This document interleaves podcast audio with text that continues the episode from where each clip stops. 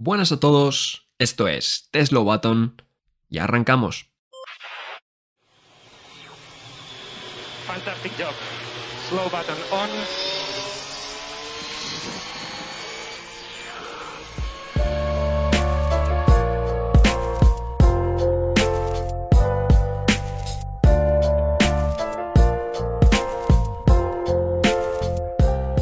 Hola, muy buenas, bienvenidos a un nuevo episodio de The Slow Button. Soy David y hoy estamos aquí con mi compañero John Barco. Javi, lastimosamente, pues no ha podido venir.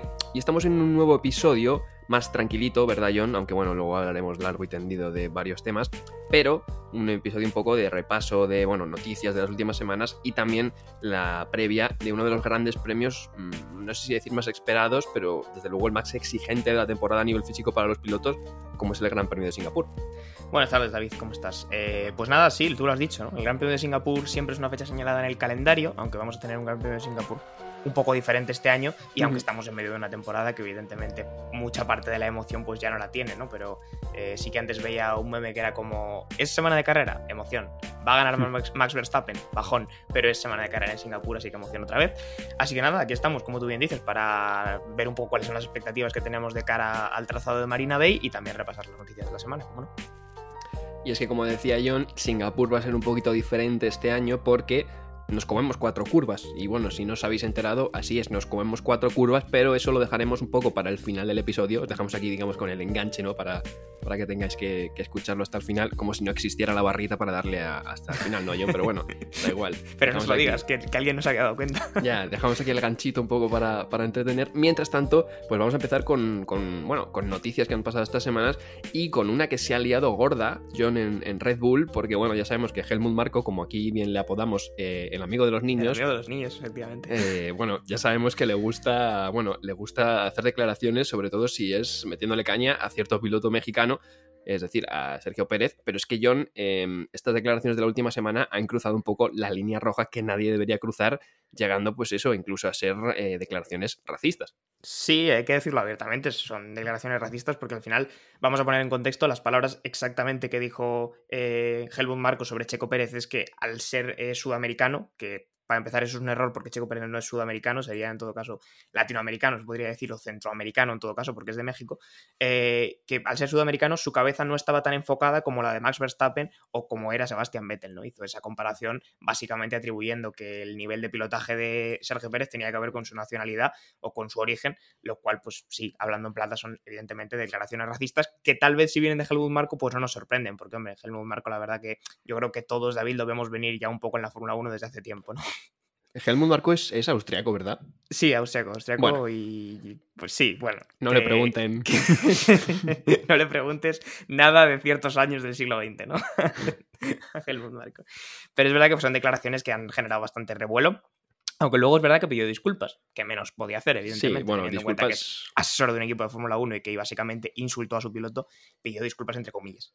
Sí, exactamente. Disculpas entre comillas, porque bueno, digamos que cambió un poco de tema que decía que, que bueno, quería simplemente decir que, que estaba tratando de señalar a Checo y demás, que no quería decir nada racista y demás, pero, pero bueno, la verdad que las, las, disculpas fueron bastante, bastante ligeras, por no decir casi inexistentes, y de hecho se ha pedido un poco, eh, bueno, que tomen responsabilidades en Red Bull, ¿no? Porque todos nos acordamos de aquel episodio de Yuri Vips, donde en un stream de Twitch, eh, pues bueno, soltó un, un, chiste, bueno, chiste broma racista. Y bueno, Yuri Vips ha acabado fuera del, del programa de pilotos.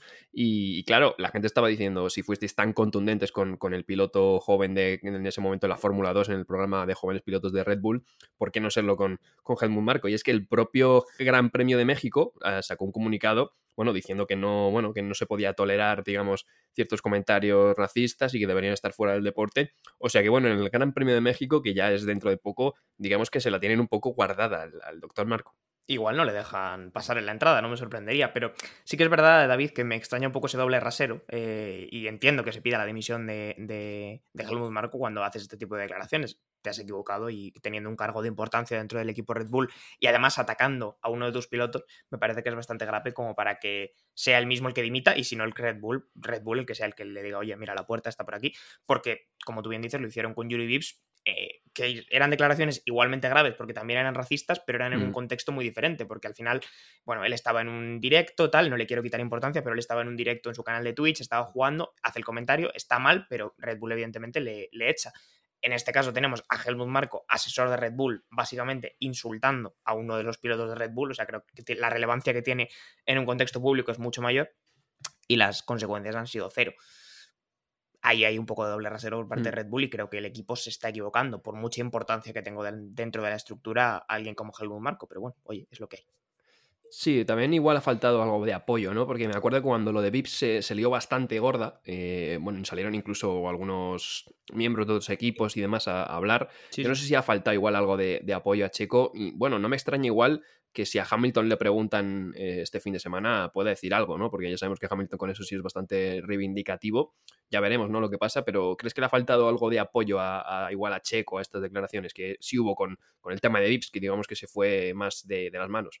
Pues eh, sí que es verdad que a mí no lo había valorado así, no, recordaba tanto la repercusión que había tenido lo de Yuri Vips, pero es cierto que sí que hubo comunicados eh, diciendo que, bueno, la Fórmula 1 tenía que ser un deporte evidentemente libre de racismo tal, y sí que es verdad que he echado en falta eso. No sé si a nivel interno lo habrá habido entre los pilotos, entre, bueno, lo que es el ambiente dentro del paddock, pero sí que es verdad que he echado en falta, más allá de Red Bull, eh, que mantiene una postura de tolerancia cero, evidentemente, y tal, sí que va- veo como falta de apoyo y falta un poco de, bueno, vamos a correr un tupido velo sobre esto y, y aquí nadie ha visto nada. Pero creo que hay varias decisiones erróneas en todo esto, evidentemente.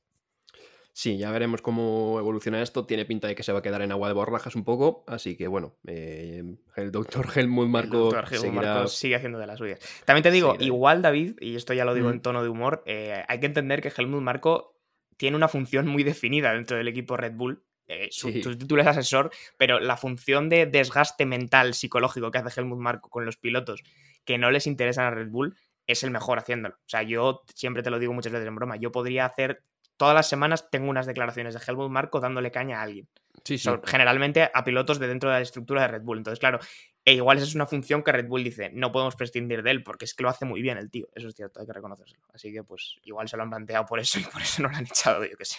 Sí, sí. nue- Nuestra cuenta de Instagram podía tener una sección perfectamente de hoy en, en frases de Helmut Marco. Y las, las barrabasadas de Marco. Sí, o sea. By the slow button. Sí, cada gran premio deja una y cuando no hay gran premio se inventa algo para seguir dejando cosas. Es una cosa impresionante. Así que bueno, Sí, sí. eh, ya veremos qué pasa con Marco. No tiene pinta de que se vaya a mover absolutamente nada y sobre todo viendo lo que ha pasado después de, de estas declaraciones. Totalmente. Vamos también ahora con, con Red Bull, pero con el hermano pequeño de Red Bull, con Alfa Tauri, que bueno, eh, ya sabemos que Alfa Tauri es un equipo, eh, bueno, digamos, satélite de Red Bull, que está ahí un poco en, en la nada. Este año están, bueno, eh, últimos. Y John eh, parece ser que un grande de, bueno, de la moda, de- del diseño, de, etcétera, etcétera, como Hugo Boss, va a adquirir, digamos, el patrocinio principal, es decir, el equipo va a seguir perteneciendo, perdón, a Red Bull, pero Hugo Boss va a entrar ahí como patrocinador principal, es decir, que Alfa Tauri, que recordemos que mucha gente ni lo sabe, Alfa Tauri es una marca de ropa que digamos que se promociona con, con el Alfa Tauri con los coches, pero Alfa Tauri no tiene nada que ver con Red Bull, es simplemente una marca de ropa, pues ahora al parecer pasaría Hugo Boss a ser ese patrocinador y quedaría eh, nombre al equipo también. Sí, sí, efectivamente. Era una noticia que se empezó a fraguar por las primeras semanas de agosto, cuando estábamos ahí en esa silly season, que este año ha sido bastante tranquilo, y que era, pues, salía como Hugo Boss como ese principal candidato para dar el nombre y patrocinar, y ahora ya parece que, está el acuerdo a punto de finalizarse y que ya tendríamos, eh, digamos, nombre, el nombre final, ¿no? Que era un poco la gran duda de qué, amalgama de nombre extraña iba a quedar, ¿no? De juntar a Hugo Boss y Alfa Tauri. Y el nombre final, David, va a ser Hugo Boss Bulls, por dejar un poco el sello, Racing. Hugo Boss Bulls Racing. Es un nombre hombre que, como tú bien decías el otro día, no sé si había algún nombre más largo para dejarle No, al equipo. no quedaban en el mercado nombres más, más largos. Ya. A mí la verdad que es un nombre que me, como que me cuesta un poco de ver, pero lo veo como, sí, como un poco farragoso de decir, porque además se te junta el Boss con el Bulls y es como, a mí personalmente me cuesta, ¿eh? Hugo Boss Bulls Racing, es como que la Hugo Bulls, ¿no? Sí, Hugo Bulls Racing. Bueno, Hugo Bulls, El lo caso- habrían dejado ahí y ya está. Exacto. Y se convierte en eso, en el patrocinador principal, dentro de que Alfa Tauri seguirá siendo parte de la estructura de Red Bull a nivel de los pilotos y a nivel también de la tecnología, porque de hecho en las últimas semanas se está oyendo mucho hablar de que en Alfa Tauri el año que viene van a ir a muerte con intentar explotar lo que a día de hoy es el concepto del RB19, del coche de Red Bull. O sea, el año que viene Hmm. probablemente la copia sea eh, espectacular y veremos qué tal les funciona, pero como digo, esto será solo una cuestión de patrocinio, evidentemente de, de nombre y quién sabe la decoración de Alfa Tauri también, dónde, dónde queda con este nuevo patrocinador. ¿No te da la sensación, John, de que cada año nos intentan vender como que Alfa Tauri es algo, no sé, eh, útil o que quieren hacerlo más competitivo cuando en realidad es un banco de pruebas para Red Bull y bueno, y cada año intentan como camuflarlo de alguna forma? Sí es verdad que yo creo que todos los veranos hay la misma charla eh, sobre que no, este año vamos a tal, pero yo creo que un poco desde las dos partes, ¿eh? o sea, desde Red Bull intentando darle valor ¿no? a, a, su cantera y también desde Alfa Tauri como intentando decir, este año vamos a aprovechar mucho mejor los conceptos de Red Bull y vamos a dar un salto adelante la realidad es que a día de hoy Alfa Tauri es el peor equipo de la parrilla, tiene creo que solamente tres puntos y de nuevo ese poco meritorio récord de haber tenido más pilotos en la temporada, cuatro, que puntos conseguidos, tres. Así que bueno, a día de hoy la situación de Alfa Tauri no es bollante, la verdad. No, la verdad que no, porque últimamente la verdad que se ha, se ha dejado ir bastante, porque bueno, en, Toro Rosso había años que es verdad que el coche era un desastre, y había otros años, otros años que eran, bueno, relativamente competitivos. Me acuerdo de una P4 que hizo Carlos Sainz aquí en Singapur precisamente con, con Toro Rosso, que fue una de sus mejores actuaciones, pero sí que es cierto que en los últimos años parece que se ha dejado ir, eh, bueno, un poco Alfa Tauri, entonces veremos con este patrocinio de Hugo Boss y demás, si Red Bull realmente le da más importancia, o bueno, sigue usándolo como banco de pruebas y, demás. Y es un equipo pues prácticamente inútil, ¿no? Que, está ahí ocupando una plaza por ser filial de, otro. Veremos cómo, cómo, bueno, revoluciona en Alfa Tauri, si es que se puede decir así. Vamos ahora eh, a hablar de, Nicolás Tombacis, no, no hablar de él exactamente. Nicolás Tombacis, pues es el director de monoplazas de la FIA y es un poco el que, bueno, hace los reglamentos y todas estas cosas, John. Y dice que los Fórmula 1 para 2026 van a adelgazar en concreto 50 kilos. Sí, la verdad que noticias que hemos tenido esta semana un poco como más eh, concretando, ¿no? Cuál va a ser las líneas maestras que van a seguir esos coches de, del año 2026. Y, hombre, es verdad que es una buena noticia, porque nosotros, por ejemplo, lo llevamos pidiendo mucho tiempo que los coches tienen que adelgazar, pero es verdad que en los últimos años han engordado tanto, David, que poniendo un poco de cifras, bajar 50 kilos solamente nos deja en cifras de coches del año 2020. O sea, no pienses que estamos volviendo a pesos del año 2015, 2010. Hmm. Estamos volviendo a pesos del año 2020, es lo único que en 2021 y en el 22 con la nueva reglamentación hemos subido mucho, entonces con estos 50 nos quedamos alrededor de los 748, 746 creo, que es más o menos lo que pesaban los coches eh, del año 2020. Lo único que también ha comentado que hay otras cuestiones, tema de, tema de ruedas, ¿no? Más pequeñas, sí que comentó. Más estrechas, creo. Ah, bueno, más estrechas. Eh, que el efecto suelo volvería a ser el concepto principal, que esto no lo he entendido del todo. Porque ya lo es en esta reglamentación. O sea, no es que lo que quieren decir es que va a seguir siéndolo, ¿no? sí, entiendo que sí. Se supone que el concepto suelo ya es la idea principal de estos Fórmula 1.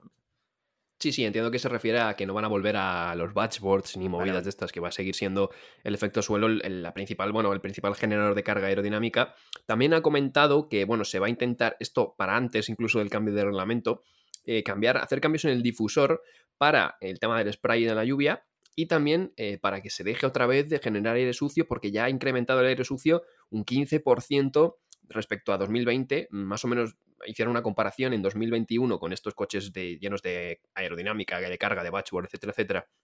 El coche que iba detrás perdía un 50% de la carga aerodinámica. El año pasado, con la nueva reglamentación que dijimos que funcionaba porque funcionó, era un 20%. Y este año volvemos a estar en cifras en torno al 35%. Es decir, que como se sigue aumentando, pues otra vez vamos a volver a la situación de 2021, que ya si nos está costando adelantar con estos coches tan grandes como volvamos al aire sucio, ya va a ser un desastre. Sí, la verdad que al final los equipos buscan explotar todo lo que pueden dentro del nuevo reglamento, entonces, claro, llega el nuevo reglamento, eh, bajamos a cero, digamos, nos ponemos en, cifras neutras, pero en cuanto los equipos se ponen a trabajar en sus coches, vuelven a mejorar. Y el gran problema de la Fórmula 1 es que está siendo muy complicado casar que tu coche sea muy bueno aerodinámicamente con que el de detrás no pierda carga aerodinámica en el proceso o no mm. generes tanto aire sucio que, le estropeas la, la carrera al de detrás. Entonces, este yo creo que es el mayor reto de cara a lo que tienen de 2026, David. También se supone que los coches van a ser más pequeños eh, a nivel de longitud, o sea, coches más cortos mm. y más estrechos, aunque a mí esto personalmente también me genera dudas, porque eh, uno de los motivos por los que más han crecido los coches en los últimos años, David, ha sido por cuestiones de seguridad, y la seguridad no la puedes quitar. Ya. Sí, yo, tampoco lo veo demasiado. Igual a nivel ancho sí que es verdad que es más complicado. A nivel largo, y bueno, igual el morro sí que es verdad que es eh, bastante prominente estos morros nuevos. Igual se puede acortar algo. También vi algo del alerón trasero, igual achatar un poco de, detrás.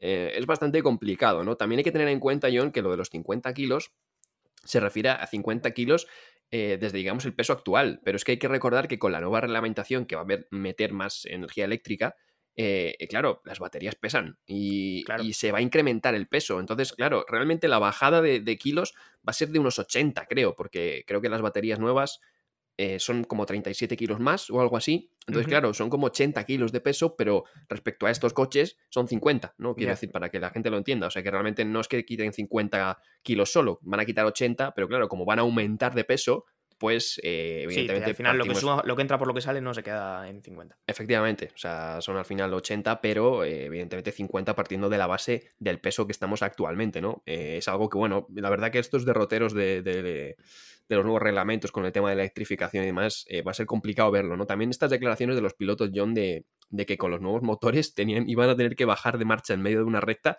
para recuperar energía y así tener eh, otra vez energía final de la recta. Son, no sé, cosas un poco preocupantes, ¿no? Sí, bueno, a mí, a mí me gusta pensar y tengo un poco la esperanza de que todo esto se irá, se irá como dibujando, ¿no? De manera más, más coherente según nos vayamos acercando y ya se empiecen a probar los coches y se hagan test de verdad, porque ahora estamos hablando a, tres años vista sin tener muy claro cómo van a ser esas motorizaciones y entiendo que los pilotos también eh, tienen un poco de ansiedad por no saber cómo, cómo se van a llevar esos coches. Igual luego no acaba siendo tan dramático, pero sí que oíamos a, a Verstappen decir eso, que igual tenían que bajar de marcha en medio de la recta para, porque claro, la parte eléctrica gana mucha importancia, ¿no? Y gana tanta que al final van a tener que pensar más en ella que en el motor de, mm. combustión. Pero bueno, yo creo que todo esto se irá un poco dibujando según se vaya acercando el momento y al... quiero pensar que dentro de que será un cambio grande, eh, será un poco más suave que lo que lo estamos viendo ahora desde la distancia. Bueno, veremos a ver cómo va evolucionando el tema del reglamento. Yo creo que si bajamos kilos y algo de longitud, Creo que se podrían ver cosas más interesantes con el tema de si no se aumenta el aire sucio, claro.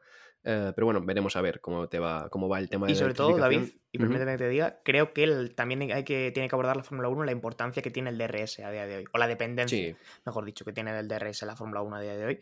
Eh, porque ya lo comentaba, creo que Carlos Sainz en el Gran Premio de Italia, y hemos oído a varios pilotos comentar que, por lo mismo que tú decías antes, se está empezando a hacer tan complicado eh, adelantar o competir con otro coche de cerca con estos coches como era en 2021, que era el gran problema que teníamos por el tema del aire sucio y tal. Entonces, esa dependencia del DRS, que los coches puedan competir mejor entre ellos, pues seguramente nos dará falta que el DRS, nos, dará que el DRS no sea tan, tan, tan importante y que haya cosas que también eh, tengan más importancia a la hora de competir cara a cara con otro coche. Sí, ya lo, dijimos aquí, creo que fue en la carrera de Australia, ¿no? Que, que bueno, hasta qué punto es, eh, da buenas carreras el DRS porque en Australia, por ejemplo, mm, bueno, benefició a algunos pilotos para que se quedaran enganchados y dar, digamos, algo de, de bueno, de, duelos, ¿no? Pero claro, eh, al final es artificial, ¿no? Entonces, eh, yo, por ejemplo, el tema del, del, push to pass, de la IndyCar, que es un, digamos, un sistema que tú aprietas y te dan más caballos y tienes un tiempo limitado, digamos, que tienes que gestionar, lo veo bastante bien, porque al final también depende del piloto, ¿no? En qué momento atacar, porque si atacas en un momento donde no lo pasas, pierdes ese tiempo y ya, pues igual no lo, no lo puedes pasar en toda la carrera, ¿no? Pero claro. Sí, me da la sensación de que genera más con más situaciones de estrategia, ¿no? Y también de que los pilotos tengan que pensar, no, no, que hay un momento definido en la vuelta que, oye, aquí lo puedo usar porque es lo, cuando, cuando, me lo mandan, sino que yo puedo decidir cuándo y puedo también un poco ir, ir jugando con eso. Y sí, me da la sensación de que daría como más interés a los adelantamientos. Generaba un poco como el KERS, ¿no? En la época, digamos, de 2010 a 2013, que, que me acuerdo que Alonso siempre era un genio gestionando el KERS. Había, me acuerdo de una acción que hizo con Hamilton en, en Spa, que esperó hasta que, les, hasta que se saliera del rebufo Hamilton para usar todo el KERS y así poder defenderse del DRS, ¿no? Pues cosas así, ¿no? Eh, luchar por estas cosas y que los pilotos, digamos, tengan otra, otra cosa por la que preocuparse, ¿no? Más que haya apretar un botón y que un alerón se abra y pues que corra, ¿no? Mucho el, el coche. Así que bueno, habría que pensar cosas, pero de momento parece que el DRS está para quedarse y que, bueno, actualmente pues las carreras dependen de, dependen de él. Em, vamos ahora con otro tema, John. Eh, con otro tema que nos toca un poco de, cerca, digamos, vamos a Aston Martin, que siempre hay que hablar de ellos, está bien, porque, bueno, Fernando es Fernando. Pero en este caso vamos a hablar de Mike Crack, y no tanto de Mike Crack, sino de unas declaraciones que ha dado sobre sus dos pilotos, Fernando Alonso y Lance Stroll. Ya sabemos que, bueno, al principio de la temporada, sinceramente, sabíamos que la diferencia entre ellos dos era abismal, ¿no? Pero claro, teníamos la esperanza, bueno, la esperanza, eh, digamos, eh, Stroll lo había hecho bien contra Vettel, lo había hecho decente contra Checo, pero es que este año John está siendo una barbaridad, o sea, Alonso le está pasando por encima y claro, llega Mike Crack y dice que realmente que, no es tanta la diferencia, ¿no? Entre, entre Stroll y Alonso, que no, no es tanta como se está reflejando, digamos, en la clasificación a nivel de pilotaje. No sé qué, opinas. Sí, bueno, a ver, son declaraciones que han generado un poco de, humor, ¿no? De comedia en la comunidad de la Fórmula 1 y cuando nosotros lo subíamos el otro día, la gente en los comentarios eh, dio buena cuenta de su sentido del humor. Eh, lo que dijo Mike Crack fue que no tenían ningún debate, que iban a estar bien con los dos pilotos en 2024, ya que su idea era mantenerlos, evidentemente, a Stroll y Alonso, eh, y que las palabras concretas eran, entre Alonso y Stroll no hay una diferencia marcada de rendimiento, sí hay una mm. diferencia marcada de puntos. O sea, como que, como tú bien decías, que los puntos no reflejaban que la diferencia real de talento que hay entre Alonso y Stroll. A ver, hay que entender a Mike Crack. Mike Crack tiene un puesto de trabajo. Él tiene un puesto de trabajo. Quiere conservarlo. Y él le gusta su puesto de trabajo. Y Mike Crack quiere que el día de mañana pueda seguir yendo a trabajar a la fábrica de Aston Martin. ¿Quién es el jefe supremo de Aston Martin? Don Lawrence Stroll. Lawrence Stroll tiene un hijo. El hijo de Lawrence Stroll corre en la Fórmula 1 y se llama Lance Stroll. Y casualmente tiene un asiento en Aston Martin. Por lo tanto, si Mike Crack sale y dice cualquier cosa distinta a lo que ha dicho, Mike Crack deja de trabajar en Aston Martin. Es sencillo. Pero es verdad que nos ha dejado una situación bastante cómica con estas palabras, David, porque ¿qué quieres que te diga? No hay por dónde cogerlo, o sea. Sí, es que ahora mismo la clasificación de pilotos, eh, bueno, eh, Aston Martin digamos que tiene 217 eh, puntos. De esos 217 puntos, 170 los ha conseguido Fernando Alonso, que está, por cierto, tercero. O sea, es decir, el primero de los mortales en el campeonato de, pilotos, detrás de los Red Bull, por supuesto. Y luego tenemos a Lance Stroll, que tiene 47, en comparación a 170 de Fernando Alonso, que está noveno. Es decir, tiene a los dos Mercedes a los dos Ferrari y a Lando Norris por delante. Y bueno, Piastri no está ahí, déjale al final de año que Piastri le pasa, ¿no? Y bueno, veremos si Gasly que está detrás también. Entonces... No, no están tan lejos, ¿eh? están a 10 eh, puntos, 11 puntos. Claro, es que Piastri, según va el McLaren, eh, al final de año lo pasa, porque es que además esto lo estamos viendo ya no solo en las carreras que esté teniendo mala suerte o no, es que en clasificaciones, por ejemplo, hemos visto quedarse en la Q1, en la Q2 y más de una vez. Sí, sí, no, totalmente. Y ya te digo, hay que entender por qué vienen estas declaraciones de, Mike Crack. O sea, él sencillamente no puede decir ciertas cosas por motivos evidentes, pero no hay por dónde cogerlas y cualquiera que haya visto dos carreras de Fórmula 1 sabe que hay una diferencia marcada de puntos porque hay una diferencia marcada de rendimiento. Lo que también decía Mike Crack era algo así como que como que desde Aston Martin también de alguna manera habían fallado más a Stroll de lo que habían fallado a Alonso y que en ese aspecto tenían que mejorar bueno, no sé hasta qué punto habrán mimado más a Alonso o no, si esto solamente lo sabrá quien esté dentro del equipo, pero también entiendo que de alguna manera es, entre comillas, lógico centrarte en el piloto que te está dando una mayor cantidad de puntos. Y a día de hoy, como tú bien dices, del total de los puntos de Aston Martin, pues la grandísima mayoría los ha traído Alonso a casa. Así que todo normal.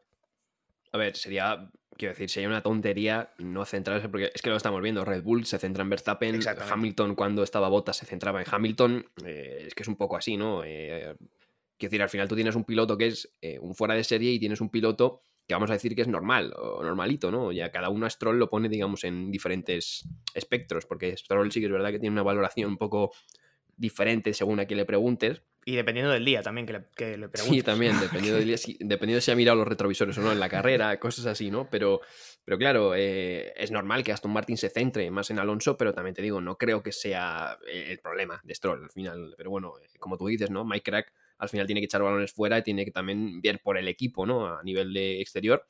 Eh, un Lance Stroll que parece que evidentemente, bueno, parece, ya está confirmado que tiene contrato hasta, bueno, contrato hasta, hasta que quiera el padre. Indefinido. Eh, la palabra sí, pero, que, pero que en 2024 pues se supone que se va a quedar, ¿no? Sí, son las declaraciones que han dado. Esa es la noticia. Las únicas opciones que daban de que Lance Stroll se pudiera ir es que eh, Lance Stroll, Lawrence Stroll, perdón, es digamos el máximo accionista de, Aston Martin, pero no es el único. Entonces, que hubiera una especie de motín en el que los demás accionistas, viendo que Aston Martin pues ya era un equipo competitivo, dijeran, oye, aquí necesitamos a otro piloto que traiga más puntos.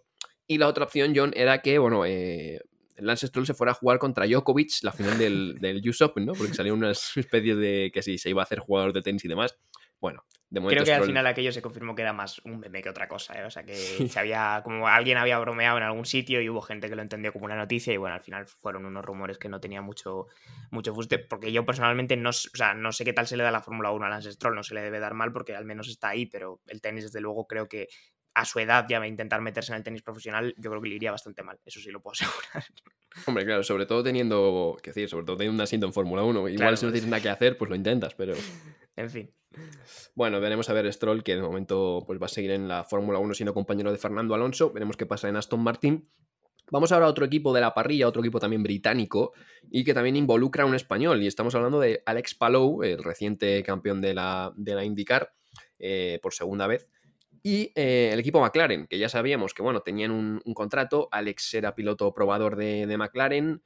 Pero John, eh, estos contratos pues se han roto, digamos. de hecho, McLaren le está reclamando dinero incluso a, a Alex Palou. No sé si van a ir a juicio y demás.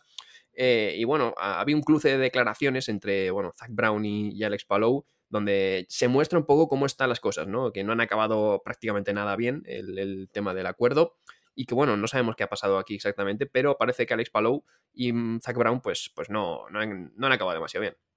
Sí, a mí me da la sensación de que, o sea, lo que tú dices es evidente, no han terminado muy bien, esas relaciones se han roto de manera, eh, yo creo que un poco prematura, eh, porque como tú dices, Palou tenía ese contrato, era piloto reserva incluso, no solamente probador, sino reserva, con la idea de que, bueno, eh, evidentemente McLaren tenía 25.000 pilotos reserva, porque habréis visto que este año McLaren tenía más pilotos reserva que oficiales, y que siempre y cuando no le coincidiese con los compromisos de indicar, pues que Alex Palou sería su piloto eh, reserva, hizo unos test, etcétera, pero es verdad que han terminado esas relaciones mal y a día de hoy eh, las últimas declaraciones que ha habido es que le preguntaban a, Zach Brown si Alex Palou iba a estar en Singapur. Eh, él decía, Zach Brown, el CEO de McLaren, lo que venía a decir es que tendría que estar, es decir, estaría obligado por contrato, pero que él no creía que fuese a venir, que no lo iban a ver en más carreras de Fórmula 1. Y Palou ha contestado básicamente explicando que no va a estar en Singapur, mm, que no creía que fuese a estar en más carreras, pero que no va a estar en Singapur precisamente porque tiene compromisos eh, relacionados con la IndyCar, que tiene la entrega de premios, un test con el coche 2024, etcétera. O sea, que no puede ir ni aunque quisiera, no simplemente porque haya terminado mal esa relación con, McLaren. Sí, para poner un poco en contexto, quien no lo sepa, eh, cuando fichó Alex Palou por, por equipo McLaren, ya hubo movida, ya hubo, ya tuvieron sus, sus líos. De hecho, el equipo donde, bueno, actualmente está y parece donde va a seguir, que es Chip Ganassi, es uno de los grandes equipos de la, de la IndyCar. Diría que es el equipo que más en forma ahora mismo está de la, de la competición, porque McLaren es una estructura relativamente nueva en esta competición. Em, pues claro, Alex Palou firmaba un contrato con McLaren eh, después de que la renovación, digamos, de Ganassi se hubiera anunciado. Esto fue el año pasado, ¿no? Eh, hubo tiras y aflojas, parecía que iba a ir a juicio hasta que se llegó a un acuerdo, ¿no? Eh, un acuerdo que era básicamente que Alex Palou podría pilotar en la IndyCar con Ganassi, no con McLaren, pero le dejaban, digamos, tener sus compromisos de piloto probador, etcétera, etcétera, y probar un Fórmula 1 con McLaren, que es lo que quería al final Alex Palou. Em, claro, según este contrato, em, Alex Palou en algún momento tendría que acabar en la, IndyCar en, McLaren, ¿no? Eh, si no hay, evidentemente, un asiento en la Fórmula 1 y pues de repente las negociaciones se han vuelto a romper, ha roto el contrato y bueno, se va a quedar sin ser piloto probador de la Fórmula 1, pero va a pilotar con Ganassi, ¿no, John? Entonces, mm, digamos que es una relación un poco extraña. Ya dijo Palou que en su momento, cuando pase un tiempo, hablará de qué ha pasado todos estos meses, porque entiendo que se referirá desde la primera oferta, digamos, de McLaren hasta cuando sale del equipo, pero no sé, no sé qué ha pasado muy bien. No sé si Alex Palou creía que tenía una oportunidad para entrar en Fórmula 1 y con el tema de Piastri o algo así, pues se ha llevado un chasco y ha intentado volver para atrás, pues que McLaren le prometió algo que no se ha cumplido. Claro, que no le ha podido dar, ¿no? Esa es un poco la, sospecha que tengo yo.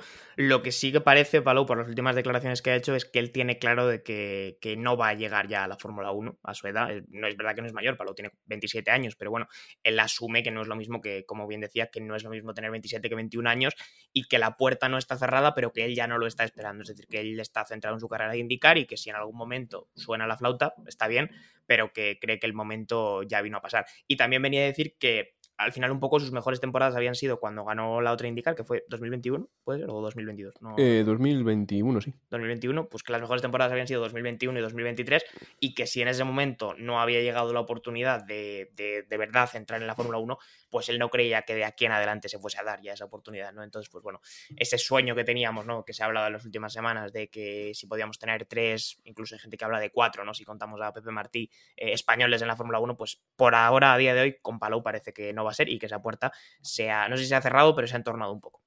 Hmm, sí, de momento parece que sí. Veremos a ver cómo se soluciona todo esto, si van a ir a juicio o no. De momento, bueno, pues Palou parece que se aleja de la Fórmula 1, pero seguirá, digamos, compitiendo con, el equipo que, digamos, eh, de momento está funcionando maravillosamente la IndyCar. Que al final, esto es lo que hablamos el otro día. La Fórmula 1 tiene todo el prestigio y demás, pero últimamente, no sé si es por las carreras, por el tipo de competición más artificial, digamos, otras categorías están como cogiendo más peso y yo creo que la IndyCar es una de ellas. Y bueno, al final cada uno tiene que llevar su carrera por donde considere. Y bueno, estamos hablando de una competición que igual en Europa parece menor, pero no es para nada menor. hay grandes pilotos. Y bueno, al final las 500 millas de Indianapolis es una carrera que bueno, el propio Fernando Alonso se fue allí de retiro espiritual, ¿no? O sea que es una carrera que todo el mundo quiere ganar y Alex Palou, pese a que ha sido dos veces campeón, eh, ha conseguido una segunda posición en Indianapolis, pero no ha ganado las 500 millas. Entiendo que será también otra, otra meta suya. Pues sí, supongo que sí. Y tú lo dices, yo creo que tiene muchísima importancia en el mundo del automovilismo y cualquiera que vea algo más mm, que, Fórmula 1 lo sabe. Y que yo lo decía el otro día, no le debe la, Palou nada a la Fórmula 1 tampoco. Es verdad que puedes pensar que es el sueño de todo piloto, pero a Palou le está yendo muy bien en la IndyCar. Tiene un equipo competitivo, un equipo que confía en él, está muy asentado allí y yo creo que tampoco le hace falta, eh, como hablábamos la semana pasada, venir a la Fórmula 1 a entrar en un Alfa Tauri, en un Williams, porque McLaren ahora mismo veo la puerta bastante cerrada, para tener una situación que va a ser todo lo contrario, va a ser una situación de baja tabla, de sufrir, de tener que luchar y que seguramente va a hacer su paso por la Fórmula 1 bastante más amargo. Entonces yo creo que, como digo, yo si fuera Palou, probablemente también tomaría la misma decisión, me quedaba la indicar, seguía disfrutando de mi talento y las victorias y que venga lo que tenga que venir. Así es, eh, Palou de momento seguirá allí en Estados Unidos, nosotros le apoyaremos desde aquí al otro lado del, Atlántico y eh, seguimos allí, en el otro lado del Atlántico, porque eh, según Toby Gruner, periodista de, Amus, de Automotor Sport, un medio alemán, bueno, la, FIA se espera que conceda la licencia a Andretti para ser equipo de Fórmula 1, ¿no?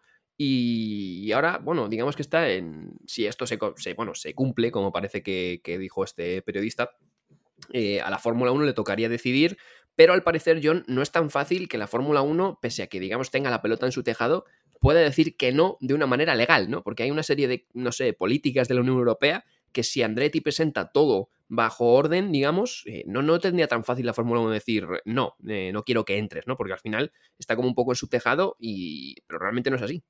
Sí, no lo quiero hacer tampoco muy farragoso porque son cuestiones legales, pero tú lo has explicado bien. Tú lo has explicado bien, David. En el momento en el que la FIA le dé el permiso a Andretti de decir, oye, eres un equipo sólido, con una estructura eh, bien establecida, con recursos económicos, con un personal humano, con instalaciones, es decir, lo tienes todo en orden, sería la Fórmula 1, como tú dices, la que tiene que dar ese visto bueno. Pero es que a nivel legal tiene muy complicado demostrar lo contrario. O sea, la Fórmula 1, por muy poco que le interese tanto a la organización de la Fórmula 1 como a los equipos decir, oye, es que no nos viene nada bien que Andete y por nivel, a nivel legal lo tendría muy difícil eh, poder decir, oye, no, porque estaría de alguna manera haciendo como una discriminación a un equipo que ha demostrado que lo tiene todo en regla para entrar. Y hay una normativa de la Unión Europea que prohíbe hacer eso. Entonces, si la Fórmula 1, ahora que Andretti, en el momento en el que tenga la licencia de la FIA, le dice, oye, no puedes entrar, estaría cometiendo una ilegalidad y se metería en más líos que otra cosa. ¿Cuál puede ser la conclusión de esto? No lo sabemos, evidentemente es un tema complicado y que se está cocinando a nivel interno, pero la conclusión de esto parece ser que la puerta de Andretti hacia la Fórmula 1 está bastante abierta, porque no van a poder decirle que no. Eh, por mucho que los equipos no quieran, por mucho que haya que repartir el pastel de beneficios entre más, van a tener muy difícil, como digo, demostrar que Andretti no merece tener un sitio en la Fórmula 1. Así es, eh, yo creo que lo has explicado perfecto porque es bastante lioso, la verdad. Yo cuando lo leí, mm, al principio me costó un poco entenderlo porque básicamente lo que, lo que tú dices es que la Fórmula 1, digamos, no puede decir no porque no me apetece. Digamos que tiene que decir no. Sí, tendría, que, tendría que buscar una argumentación suficientemente sólida como para decir, no es que Andretti no, puede porque, claro, tiene estas cosas o vemos que se quiere aprovechar a nivel económico y luego irse, no sé, cualquier tipo de movida para demostrar que Andretti no merece ese sitio. Pero lo tiene muy difícil buscar ese recoveco legal, digamos, ¿no?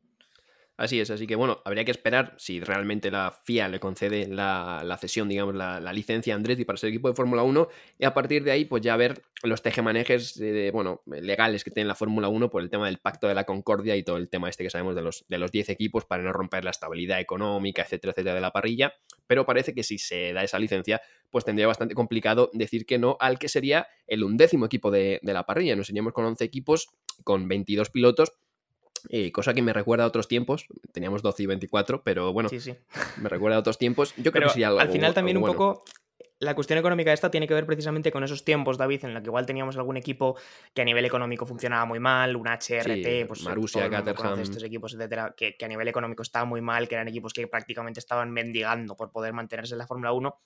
Lo que se busca a día de hoy con el control económico es que eso no pase y que la categoría esté bien saneada y que nadie tenga estos problemas Entonces, claro, se tienen que asegurar de que Andretti es una estructura sólida, pero es que Andretti es una estructura que en el motorsport estadounidense tiene muchísima importancia y si además entra asociada con una marca como General Motors, tiene muchísima importancia también en el mundo del motor del coche de calle. Entonces, creo que tiene más que mm, garantías de que va a ser una estructura seria y sólida y bien cimentada para llegar a la Fórmula 1. Bueno, es que iba a entrar con, Cadillac nada menos. O sea, es decir, es un proyecto bastante serio que, por cierto, Cadillac está también compitiendo ahora mismo en resistencia. O sea que, digamos que, es un proyecto bastante serio para que la Fórmula 1 pues, lo, tenga que tener en cuenta, ¿no? Saben algo del mundo de las cuatro ruedas, alguna cosilla. Sí, de, de motorcitos saben. De motorcitos saben.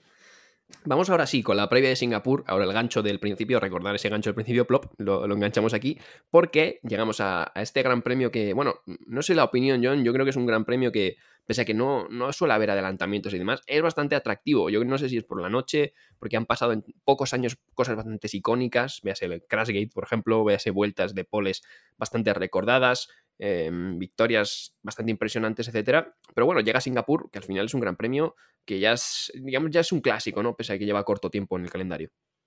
Sí, a mí Singapur la verdad que es un gran premio que me parece de estos grandes premios que son vistosos, que igual luego a nivel de, carrera no te dan tanto, ¿no? Pero que son gran premios que se disfrutan, ¿no? De ver los coches a través de las calles, eh, que sea un gran premio de noche también tiene un punto, las luces, tiene un cierto glamour estético, ¿no? Que ya sabes que a mí siempre me gusta reivindicarlo en los grandes premios, ya sean las colinas de Austria o las luces de Singapur.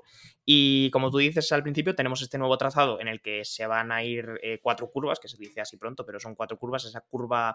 Eh, Em, están haciendo obras, básicamente, en un edificio, en un estadio, no sé exactamente qué es lo que. Sí, no sé si es una plaza incluso o algo no así. No se puede pasar por ahí, evidentemente, porque igual es que hay un cascote en la cabeza o algo, y entonces, pues, eh, tenemos una recta más. Así que yo creo que el circuito pierde un poquito de pues, un poquito de gracia, ¿no? Se, queda, nos queda un mm. poco más como estos circuitos modernos, ¿no? Un Las Vegas con esas rectas interminables y tal, pero bueno, es lo que, es lo que toca. En esta cuestión es un caso de fuerza mayor y no se puede hacer nada. Sí, así es, porque había gente diciendo que, bueno, que era terrible, no sé qué. Yo, yo bueno, comparto, ¿no? Que no, no es una cosa positiva, me parece, porque no, no me gusta el, trazado como tal. Hablaremos ahora un poco de las posibilidades que hay, etcétera. Em, pero, pero sí que es verdad que es algo que solo va a estar este año, es decir, no es una reforma permanente en el circuito de Singapur, es algo que está este año por fuerza mayor porque hay obras en la ciudad y ya sabemos que, bueno, si hay obras en la ciudad, un circuito urbano pues se tiene que amoldar a ellas, no, no van a cambiar la Fórmula 1 eh, bueno, lo que quiera hacer un ayuntamiento, ¿no? Evidentemente. Además, no sé si esa zona se iba a condicionar incluso para, entretenimiento y no sé qué, también decían. Si el Bernabéu está en obras, David, no puede pasar por ahí el circuito de FEMA, ¿no? bueno, ahí hay túneles y de todo. ¿eh? quitas el cercanías y hay un túnel ahí perfecto. Sí, sí, sí. Pero, sí, básicamente. Me parece interesante, em, la verdad, a pesar de todo. ¿eh? Veremos a ver cómo. Es que esa recta, porque claro, se convierte en una recta, pero no le añade una zona de DRS, ¿no? Por tener una recta sin más. Quiero decir, no lo sé. Un poco modificaría demasiado el circuito, ¿no? La única cosa que hay es la onboard del, del juego, del F1. Y, y, no, no tiene DRS ahí. No sé si la Fórmula 1 implementará ahí el DRS. Es que te iba a comentar esto porque mucha gente decía, bueno, se quita esa zona de curvas, pero se, igual hay una zona más de adelantamiento. Yo, sinceramente, con estos coches dudo que esa recta que van a ser unos 400 metros represente algo real a nivel adelantamiento. porque aunque pongas DRS, yo no sé si el DRS va a hacer algo porque es como la recta de Mónaco, quiero decir. Cuando tú pones un DRS y vas a 210, el DRS no se nota, se empieza a notar a partir de unos 300. Y yo, por lo que vi en la onboard del juego, eh, el coche no metía, no metía octava, o sea, se quedaba en séptima tocando el limitador. Sí, que es un poco bacala. Es que, claro, no es una recta hecha para ser una recta, es una recta que sale de quitar dos curvas, además dos curvas que me parece que hacían muy interesante el circuito de Singapur, porque eran curvas complicadas, además entre los muros siempre son de estas curvas que lo veamos tú y yo, David, que decimos, hay un momento en el que tienes que decidir, ¿no? A la escapatoria o me la juego y probablemente parto suspensión contra el muro, ¿no? Pues Exacto. Eh, al final es un poco también la gracia de circuitos como Singapur o Azerbaiyán, que tienen ese momento que dices de la curva que dices, no me entra el coche, me voy a la escapatoria y pierdo tiempo, o me encabezono con él y a ver si entra y probablemente me voy largo y, y parto la suspensión y se me acaba la carrera pues es un poco la gracia que tienen, ¿no? Sí, exacto. Para, para, la gente que no lo tenga un poco en la cabeza, estamos hablando del tercer sector. Si quieren que se cojan un, mapa y ver eh, unas fotillos, se ve bastante claro dónde está la reforma. Básicamente es una zona que hacía una U, básicamente. Eh, son curvas 16, 17, 18, 19. Hacía una U, básicamente, y ahora es una recta, a trocha, digamos, por, por en medio. Y, la zona de la que hablaba John es esa zona del túnel, famosa, ¿no? De que realmente no es un túnel, pasa por debajo de una grada. Pero sí que es verdad que es una curva, que es lo que decías tú, que, tienes que, bueno, hemos visto piñas ahí, quiero decir, hay gente que se la ha pegado ahí y hemos visto bastantes pasadas de frenadas en entrenamientos libres y demás, de que llega un momento que si te pasas de frenada, la curva es difícil hacerla porque te das con, con el muro y tienes que decidir si jugártela o irte recto y eso en la carrera pues te puede pasar factura, ¿no? Entonces digamos que le quita un poco de gracia al circuito y también, bueno, eh, Singapur siempre va a ser exigente físicamente por el calor que hace, pero quitas cuatro curvas, igual se hace más liviano, ¿no? el sufrimiento. Sí, no, no, totalmente. Y bueno, además también le comentaba mucha gente que esto podía venir mal a Aston Martin, hablando de, características de hmm. coches, eh, porque claro, añadimos una recta, que es donde sabemos que Red Bull ha ido especialmente bien. Yo ya desmitifico eso, Red Bull va bien en todas partes. Red Bull va bien cambiando ruedas, Red Bull va bien. El camión de Red Bull cuando están transportando las piezas también va muy bien el camión de Red Bull, o sea, va bien en absolutamente todos los pasos que implican una carrera de Fórmula 1. Pero sí que es verdad que estas dos curvas que eran más bien de bueno, eran curvas lentas directamente, no se puede decir que sean eran curvas totalmente lentas, pues ahí la tracción del de, Aston Martin sí que podía ser interesante a la hora de salir, pero bueno, pues eh, perdemos eso y tendremos que, ver a ver cómo llega. Y también me interesa cómo llega Ferrari, eh, David, porque mm. tuvimos problemas antes de Monza, en Monza daba igual porque es bajísima carga, pero tuvimos problemas con los alerones de alta carga, en Singapur otra vez van a hacer falta alerones de alta carga, y si no ha solventado la papeleta Ferrari, pues volverán a tener esos mismos problemas que ya tuvieron, ¿no? A ver, yo entiendo que lo habrán solucionado, no sé. Creo que en la fábrica. serán, un equipo serio, ¿no? creo, que, en la fábrica de Maranello, la marca posiblemente mm, de motor más famosa de la historia del mundo, creo que tiene los medios suficientes para hacer un alerón de alta carga aerodinámica. Quiero pensar, no sé, eh, igual ya nos sorprenden y vienen con el alerón de, Canadá, no sé, o sea, porque dicen, no, como hay una recta, pues bajamos carga, ¿sabes? O sea... Red Bull lo va a apostar toda esa recta de 400 metros en la que no entra, esto es Red Bull Ferrari, en la que no entra ni, la octava marcha. Ferrari, bueno. va a hacer, va a hacer ese morado en esos microsectores y el resto del circuito de Q2, ¿sabes? O sea, pero bueno, totalmente. Pero bueno, yo entiendo que Ferrari habrá sido un equipo serio con suficientes medios como para arreglar un alerón eh, trasero, entiendo que vendrán con toda la carga. Aún así, no creo que vaya a ser su mejor fin de semana, porque Mercedes suele ir bien en estos derroteros también, y Aston Martin, eh, evidentemente, también. Entonces veremos a ver, ¿no? Si se parece más a, McLaren, eh, cuidado con McLaren. McLaren no sé, me despista un poco, no sé muy bien dónde está McLaren todavía. Eh, sé que tienen destellos y que las mejoras evidentemente los pusieron ahí en la pelea con los grandes, pero igual McLaren este fin de semana sí que puede volver a dar una sorpresa después de en Monza estar un poquito más, más desaparecidos, cosa contraria a la que imagino que le pasará a Williams, ¿no? que Williams sí que va mucho mejor en los circuitos de baja carga y aquí entiendo que, que sufrirán más, igual eh, Albon no puede hacer la, epicidad que nos está acostumbrando este fin de semana. Yo en el fantasy de Slowaton, que bueno, la gente si no lo sabe, tenemos un fantasy, eh, por la comunidad de WhatsApp y demás, tenemos un grupo básicamente dedicado al fantasy.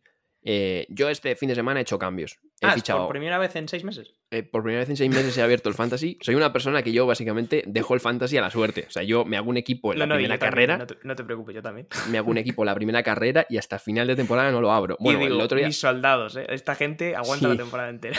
El otro día lo abrí y dije, hostia, no voy tan mal. Voy a intentar algo un poco de, mejoras, ¿no? Voy a meter mejoras porque podemos estar en la lucha, ¿no? Por lo menos por, por cosas grandes, ¿no? Ya no te digo por el campeonato, pero por cosas grandes. Y debo reconocer que con todo el dolor de mi corazón, quité a Carlos del equipo momentáneamente y fiché al señor George Russell, porque bueno, creo que Mercedes va a ir mejor, no es por Carlos, es por Mercedes. Y también ah, fiché al señor Oscar Piastri. Eh, Hombre, sí, sí, es un buen fichaje, la verdad, después de que igual al principio de temporada no tenías la información que tienes ahora sobre él, ¿no? Claro. Claro, claro. O sea que yo, mis apuestas, siendo tifosi, es que Mercedes y McLaren pueden que vaya mejor que, que, que, Ferrari, mm, porque en baja carga y además con degradación creo que van a sufrir. Eh, pero eh, está ahí la duda, ¿no? Creo que los equipos de motor Mercedes van a ir bien, porque Aston Martin también lo meto ahí. Así que bueno, veremos a ver cómo, cómo van. Por cierto, John, eh, hablamos antes de Alfa Tauri que iba a copiar el diseño del Red Bull. es que ya, literalmente para Singapur, dicen que van a traer ahora mejoras, un paquete de mejoras inspirado en el Red Bull. Es que ya están en ello, ¿eh? están trabajando como locos. Les ha venido, el, está llegando ya, huelen el dinero de Hugo Boss y están ya como locos trabajando la gente de Alfa Tauri. Pero sí, sí, ya vienen con esa idea. Y los que he leído también que lo van a intentar van a ser los de Haas. Haas, es tema de, de que han dicho adiós Ferrari.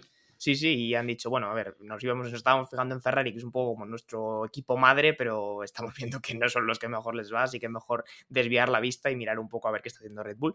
Así que eso, varios equipos ya apostando por Red Bull, mientras Red Bull ya estará desarrollando el coche de 2028, seguramente, pero bueno, todo.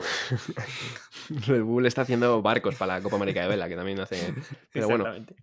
Eh, sí, es verdad, lo dejas. Eh, me llama la atención como el tema de las bañeras de Ferrari se ha ido difuminando ¿eh? con el paso del tiempo. Porque Fue es verdad el que, bueno, concepto absoluto y luego ha desaparecido totalmente. el año pasado parecía que era la referencia y sí que es cierto que Aston Martin, ha, digamos que ha creado sus bañeras propias, eh, porque ha dicho, vamos a meter bañeras, pero no tan locas como las de Ferrari. Ha hecho un pontón red de Red Bull, pero con una bañera, y eso se lo ha copiado McLaren, pero ya el resto han ido a, a filosofía Red Bull, adiós las bañeras. Y Haas era uno de esos pocos que tenía, y hasta luego. Sí, sí, no, es, es así. Pero es verdad que el concepto se desapareció. Y al Ujú. final, bueno, la Fórmula 1 va evolucionando y se va viendo que hay un concepto que manda, todo el mundo lo copia, otro saca algo que funciona mejor, todo el mundo lo copia. Bueno, pues ahora el que hay que copiar, evidentemente, es a Red Bull, aunque como digo, la vista de Red Bull esté puesta ya, pues eso, en el coche de 2024, en el de 2026, seguramente también estarán ya desarrollando y mirando a ver cómo pueden hacer para que el coche levite de cara a la Fórmula 1 de 2050. Pero bueno, pues es lo que tiene, ¿no? Newey ahora mismo tiene las libretas, están en un, en sótano. Rodeado por cinco guardias de seguridad. Em, hablando de Alfa Tauri, eh, Ricciardo va a tardar en, en estar, ¿verdad, John? Sí, la verdad que parece que nos va a costar un poco ver al, al australiano otra vez en la Fórmula 1 porque, bueno, le operaron, ¿no? En el lateral de la mano por esa fractura Hmm. de metacarpiano que tuvo en Zandvoort y es verdad que es una lesión, evidentemente, de la mano que le va a llevar un tiempo no solamente que recuperar la, la- de recuperarse de la operación, sino recuperar totalmente la fuerza en la mano, lo cual es importante para un piloto de Fórmula 1. Así que yo creo que hasta Qatar comentaban que es probable que no vuelva de manera segura, que intentar forzar para llegar en Suzuka seguramente era un poco prematuro. Al que le ha venido genial esto es a Lawson, que es que encima no lo está haciendo nada mal. Claro, es que encima lo está Eh, haciendo bien, o sea que Lawson está, vamos. está Yo ya he oído teorías de, de Lawson Ricciardo para el año que viene. No sé, me parece ya una cosa. No me extrañaría pobre. tanto, ¿eh? Y me parece una buena pareja, en realidad. La veteranía de Ricciardo, Lawson que ha llegado a la Fórmula 1 con bastante buen pie, igual el que tiene que tener miedo de todo esto es su noda. Sí, sí, no es tan loco como parece. Yo es que ya no entiendo. Su noda, bueno, eh, también te digo, su noda tiene los únicos. Es verdad que, claro, Lawson lleva dos carreras y Claro. Ricciardo tuvo dos carreras, pero los únicos tres puntos que tiene Alfa Tauri los ha hecho su noda, que empezó la temporada, para mi gusto, bastante bien. Pero claro, es que Alfa Tauri tampoco da para, para mucho más. Pero es verdad que Lawson eh, lo está haciendo. Lo está haciendo medianamente bien. También es verdad que el otro día en Monza me quedé con las ganas de ver a su noda porque Lawson lo hizo bastante bien. Y claro, eh, a su noda algo se le quemó en el coche en la vuelta de formación. Entonces no. Claro, algo, sí. Tenía unas palomitas ahí puestas o cualquier cosa y, y se le olvidó quitarlas. Pero sí, sí. Es verdad que. Hombre, Lawson lo hizo bastante bien. De hecho, se hizo bastante viral un, un dive bomb que le hizo espectacular en la recta a un Haas. Eh, que hombre, es un Haas, pero bueno, que oye, tener eh, la valentía para empezar a hacer esos movimientos arriesgados en tu segunda, tercera carrera de Fórmula 1 me parece bastante buena prueba de que Lawson igual nos puede dar alguna cosa en la Fórmula 1. Sí. Muy, muy Ricciardo, precisamente. En Muy Ricciardo, precisamente, sí, sí, totalmente, además. Eh, yo creo que no se han cruzado prácticamente en el equipo, pero está intentando copiar su, su estilo. Pues sí, ya, bueno. Eh, para cerrar un poquito, eh, ya hemos hablado de esto, realmente, de que creemos que va a ir mejor, peor, etcétera, etcétera, pero un poco, ¿cuáles son tus expectativas para el, Gran Premio de, Singapur?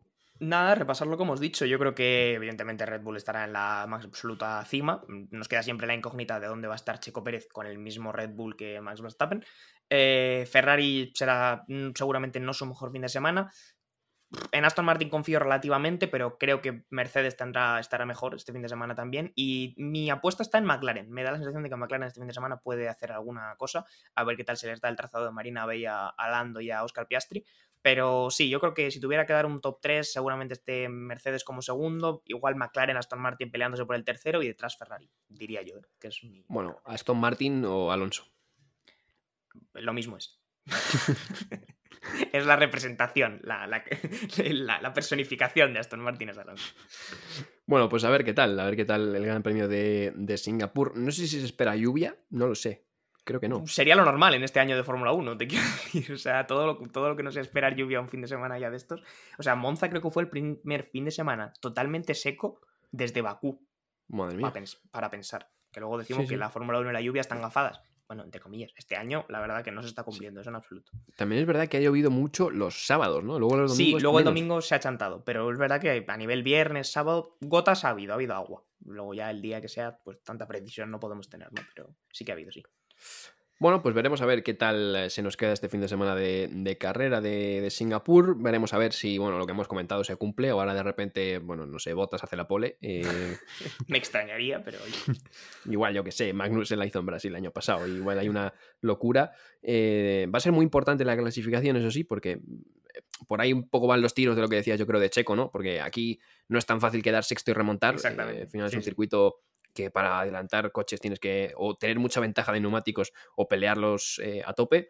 Veremos cómo funciona el tema de la recta. Yo creo que el tema de los adelantamientos no lo va a solucionar para nada y puede que encima reste pues algo de, dificultad técnica al, circuito. Así que veremos a ver, todo se dirá eh, después de, ver la carrera. El lunes pues repasaremos lo que ha dado de sí el, fin de semana como siempre.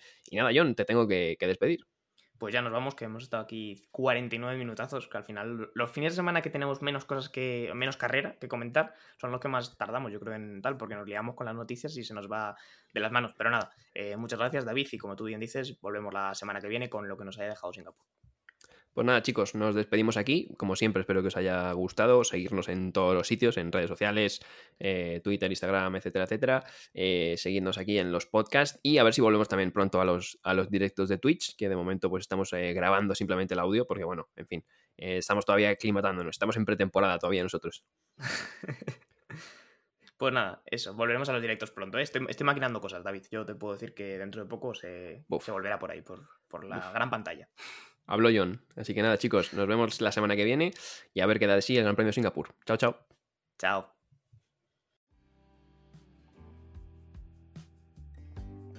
Muchas gracias por escuchar este podcast de The Slow Button. Puedes seguirnos en Spotify para no perderte ningún episodio y también en nuestras redes sociales para enterarte de todas las novedades. Hasta la próxima.